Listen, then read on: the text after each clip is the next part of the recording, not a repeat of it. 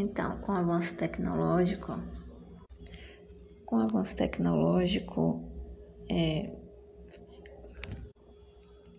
com o avanço tecnológico surgiram novas profissões, os técnicos em multimeios didáticos que já atuam em sala de aula, surgiu é, na área do marketing. Pessoas que tomam conta do, do de uma loja, por exemplo, novas profissões surgiram com o avanço da, da tecnologia e novos comportamentos. Hoje em dia a gente não vai mais em um armarinho, por exemplo, tirar uma xerox, uma cópia de um documento. A gente faz a digitalização pelo Google Drive.